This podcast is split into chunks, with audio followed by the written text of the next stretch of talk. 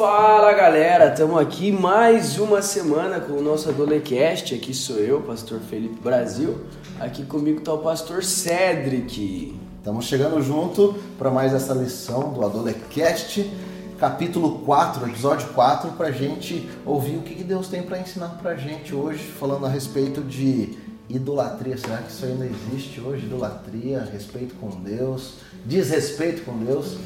É, vamos ler o texto? Vamos pôr na mesa o nosso texto? Vamos lá.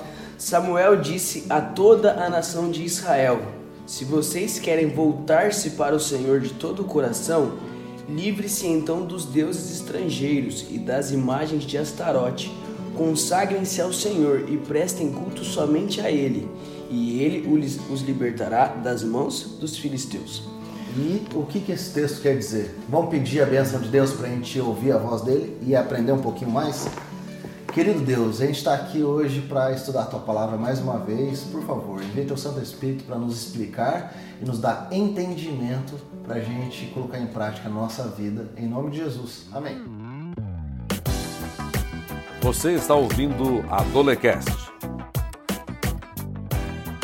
seu programa semanal da lição da Escola Sabatina dos Adolescentes.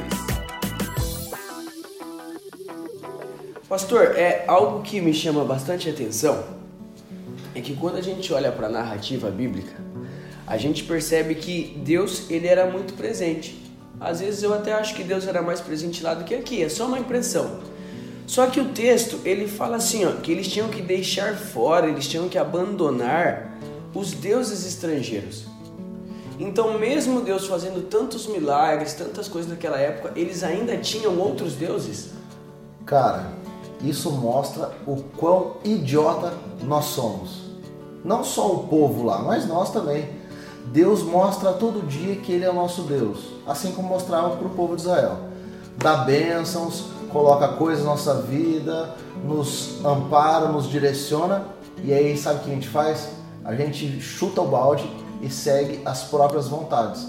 A gente parece que quer colocar uma venda nos nossos olhos para não ver Deus, a gente parece que quer tampar nossos ouvidos com fone de ouvido, com música alta para não ouvir a voz de Deus. Parece que a gente quer ficar cego, surdo, louco, mudo para não ver o que Deus está fazendo na nossa vida e a gente segue outros deuses. Mas se a gente fosse adaptar para hoje, que outros deuses são esses? Algo que me que eu, eu fico pensando nessa história é que, por exemplo, eles vão para a guerra um pouquinho depois desse texto e aí eles chegam na guerra, eles levam a arca, que era o, era o objeto religioso mais sagrado, e eles levam a arca como quem diz assim, ó, se eu levar a arca, eu estou levando Deus, Deus vai ser obrigado a me ajudar. Deus vai ser obrigado a me ajudar. Exatamente, essa era a ideia deles. Aí às vezes eu penso assim, ó, o fone que eu uso para ouvir o podcast às vezes é o mesmo fone que eu uso para ouvir algumas coisas que não são de Deus. O celular que eu uso para ler a Bíblia no culto é o mesmo celular que eu tenho que pôr na janela privada para ver algumas coisas. E aí tem um monte de coisa que eu uso para Deus, só que eu uso mais tempo para não ficar com Deus do que para ser de Deus. Então, nessa ideia, tudo o que toma o lugar de Deus na minha vida é o meu Deus pessoal, é a minha idolatria. Essa é a ideia? Exatamente, porque, por exemplo, onde é que é o ponto, eu acho que a gotinha d'água para transbordar o copo aqui. Às vezes a gente olha para os ídolos de algumas outras religiões e a gente fala assim, ó, o meu irmão ele tá errado, porque ele adora um ídolo. Só que eu tenho na minha vida um monte de coisa que eu gasto tempo, que eu fico ali, que eu me esmero e não não, faz, não é de Deus. Então eu também tenho os meus ídolos. Só que como o meu ídolo é diferente do ídolo da maior denominação, denominação religiosa do Brasil, aí eu falo, não, o meu não é ídolo, o ídolo é só o deles, porque eles têm mais destaque. Então quer dizer que o meu Instagram se toma o maior tempo da minha vida, ele se torna um Deus, mesmo eu não me ajoelhando para ele, não fazendo uma oração para ele, ele se torna o meu Deus, controla a minha vida. Exatamente. E aí, se a gente caminhar um pouquinho mais, a gente vai ver que a história vai contar pra gente, 1 Samuel capítulo 4, que eles foram pra guerra. Eles levaram a arca da aliança e eles queriam que Deus abençoasse eles. Só que Deus permitiu que os filisteus levassem a arca, ou seja, os filisteus roubaram a arca. E nessa batalha, 30 mil homens do povo de Deus morreu. Não, mas espera aí, vamos lá. Deus tinha um homem que representava ele para o povo. Sim. Eli. Sim. Certo? Por que, que ele não. O que, que ele não fez? Por que, que ele deixou o povo ir? O que, que aconteceu?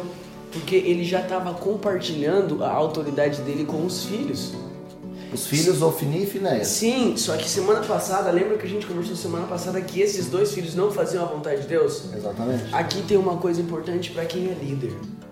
Às vezes eu, como pastor, eu compartilho a minha liderança com algumas pessoas que não têm condição de liderar. E aí, essas pessoas levam o meu rebanho à ruína por minha culpa. Porque eu compartilhei o- a função que Deus me concedeu, eu compartilhei com alguém que não tinha condição de exercer essa função. Tá, e quem não é líder também fica aí uma, uma atenção, né? Porque se 30 mil caras seguiram dois moleques que não faziam a vontade de Deus, é porque era visível, né? Lembra que na história que a gente viu de Ofni Finéias, eles faziam três coisas que era claro que eles não seguiam a Deus. Então eles, número um, desrespeitavam o seu pai, não ouviam a voz dele. Desrespeitavam as pessoas, roubando o sacrifício delas. E número três, eles desonravam os mandamentos de Deus. Então aqui fica um ponto interessante pra gente. Será que muitas vezes a gente também não está seguindo é, nas redes sociais ou transformando até um ídolo, assim, uma pessoa que a gente venera bastante, alguém que a gente curte muito? A gente não está seguindo essas pessoas e não está andando pelo mesmo caminho delas? Exatamente. E a gente tem que pensar assim, ó, que às vezes a gente fala que faz a vontade de Deus, só que a gente faz a vontade de Deus para fazer o meu desejo. Então, Deus não é mais Deus, eu sou quem controla Deus. E aí vem a mesma tônica da semana passada, que eu me afasto do evangelho, crio o meu evangelho e obrigo Deus a se adaptar ao meu evangelho e isso nunca vai acontecer. Então quer dizer que eu posso ser o meu próprio Deus também. Sim, Então eu não estou me ajoelhando para mim mesmo, só que eu estou colocando os meus gostos, os meus pensamentos, as minhas vontades em primeiro lugar. Não escuto a voz de Deus, escuto só a minha voz. Ah, Aí eu deixo Deus de lado, aí eu estou chutando Deus da minha vida. E voltando um pouquinho em Eli, a gente tem que pensar que muitas vezes hoje em dia nós somos iguais a Eli. Nós não se opomos aos nossos amigos, nós não nos, nós não nos opomos às pessoas que estão ao nosso redor para não ter problema. E aí vai morrer 30 mil pessoas por minha causa, porque eu escolhi não me opor. Mas sim, a gente está falando tanto de erro essa semana, né? Então vamos lá. Eli errou porque não soube dar direcionamento para os filhos. Os filhos são dois caras zoados que não quiseram fazer a vontade de Deus. O povo seguiu esses tontos. Aí, além do povo ir para a batalha e se dar mal, ainda a arca é levada lá para os filisteus. Deus mostra o poder deles. A arca então está agora dentro do templo dos filisteus. O Deus, a- o ídolo dos filisteus, né, Dagon, cai.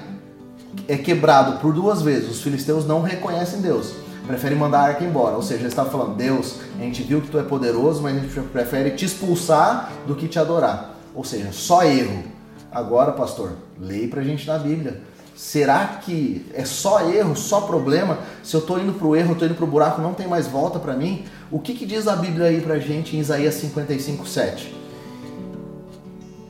Que os perversos mudem de conduta e deixem de lado até mesmo a ideia de fazer o mal, que se voltem para o Senhor, para que Ele tenha misericórdia deles. Sim, voltem-se para nosso Deus, pois Ele os perdoará generosamente. ele os perdoará. Ou seja, existe perdão. Mas qual que é o primeiro passo para o perdão? Qual que é? O que, que eu tenho que fazer? Já que eu quero, existe perdão para todo mundo. O que, que eu devo fazer para ser perdoado? Eu preciso me arrepender. Arrependimento. Eu tava dando aula esses dias, aí o colega chegou em mim, né? O aluno chegou em mim e falou assim: Pastor, eu briguei com a fulana e a fulana ela não me perdoa. Aí eu perguntei pra ele assim: Mas você já foi lá pedir perdão? Não. Ué, Eu falei: Cara, então você não tá arrependido? Ele: Não, pastor, eu quero muito voltar a ser amigo dela, só que eu não tenho coragem de chegar nela e pedir perdão. Sabe quando que eles iam voltar a ser amigo? Nunca. Porque se ele não tomar o primeiro passo de se ver, de verdadeiramente se arrepender e ir lá, essa amizade nunca vai voltar. Então, o arrependimento também tem algumas características. Sim. Será que quando eu estou arrependido eu preciso ficar triste? Eu preciso ficar com remorso? Será que existe diferença entre essas duas coisas, tristeza e remorso? Sim. Então, remorso eu acho que é só aquela coisa assim, me pegaram no flagra. Estou com remorso porque eu tenho a consciência, tenho assim a consciência de que eu vou me dar mal por causa daquilo. Então, talvez não seja um arrependimento de verdade, certo? Certo. Mas o arrependimento de verdade tem tristeza, tem culpa, porque eu sei que eu errei. Não só porque eu fui pego, mas porque a minha consciência está falando mais alto. Aliás, não é a consciência minha que fala, né? É o quê? A voz do Espírito. A voz do Espírito fala dentro da sua consciência e aí você pode se arrepender e tomar as atitudes para o perdão e para o arrependimento. Para deixar isso bem facinho, arrependimento é aquilo que eu sinto quando não tem ninguém vendo. Remorso é aquilo que eu sinto quando me descobriram. Se me descobriram e eu me arrependi, é remorso. Agora, se me descobri, se não me descobriram e eu me arrependi, em secreto é arrependimento, porque aí é eu sozinho com Deus. Se eu, tô tomando uma atitude só por causa do público, isso não é arrependimento, isso é remorso, isso é o politicamente correto. E Deus nos chama para o arrependimento de verdade, aquele que a gente está aqui dentro do coração, não pelas consequências. Deus nos chama para o arrependimento porque Ele quer nos dar a salvação. Eu quero, pastor, que tu leia para mim uma frase muito importante que a gente é, pode gravar essa frase aí na nossa mente, no nosso coração. Lê para mim, faz favor. Deus, por meio de algumas circunstâncias infelizes, os estava disciplinando, como um pai ou mãe disciplina o filho que ama. Então Deus queria dar o arrependimento, mas o povo não percebia que precisava se arrepender e voltar atrás. Então Deus parece que coloca assim um alfinete, cutuca, coloca uma pedra para que a pessoa tropece e veja: olha, eu não estou no caminho certo. Deus quer dar o arrependimento, mas se a pessoa não quer, chega um momento que Deus para de mostrar que ele está errado. Exatamente. E aí é o que a gente conhece como pecado contra o Espírito Santo. Porque o Espírito não consegue mais falar, porque eu não vou ouvir mais. Eu já tomei a minha decisão. A Bíblia não fala, eu imagino, a Bíblia não fala, mas eu imagino que Ofni e Finés pecaram contra o Espírito Santo, porque Deus deu várias e várias chances para o arrependimento. Eles não quiseram, eles se deram mal e infelizmente eles morreram sem se arrepender. E a Bíblia ainda fala que quando eles morreram, o pai deles ficou tão triste, tão assustado com aquela situação. Lembra, o pai ali, o sacerdote, o líder espiritual, ele ficou assustado, caiu de costas da cadeira e também morreu. Talvez morreu não pecando, fazendo o seu melhor. Mas outros dois morreram pecando contra o Espírito. Eles não vão ter a salvação. E a gente, onde fica nisso? A pergunta que eu queria que nós pensássemos hoje é que como é que está a nossa vida? Será que eu estou arrependido verdadeiramente? Porque errar todo mundo erra. E o bom é que a Bíblia ela mostra que se eu errar 500 vezes vai ter perdão 501. A minha parte é só acreditar no perdão. Mas eu preciso verdadeiramente acreditar. Se eu só ficar com remorso, não resolve. Eu preciso acreditar no perdão e me arrepender. Então o convite que fica é para a gente realmente se arrepender. Vamos orar agora para que Deus me ajude, para que Deus te ajude a se arrepender? Vamos orar. Pai, é, muito obrigado porque a gente tem a Bíblia e a Bíblia nos mostra que é possível se arrepender. Peço, Pai, que o Senhor nos ajude a pararmos de sentir remorso e a partir de hoje nos arrependermos de fato, para que nós consigamos estar juntos no céu. Por favor, Pai, esteja conosco e nos abençoe. Nos abençoe com a capacidade de nos arrepender. É no nome de Jesus que oramos. Amém. Adolecast, seu programa semanal da lição da Escola Sabatina dos Adolescentes. Semana que vem a gente se vê de novo nesse mesmo lugar. Valeu! Fui!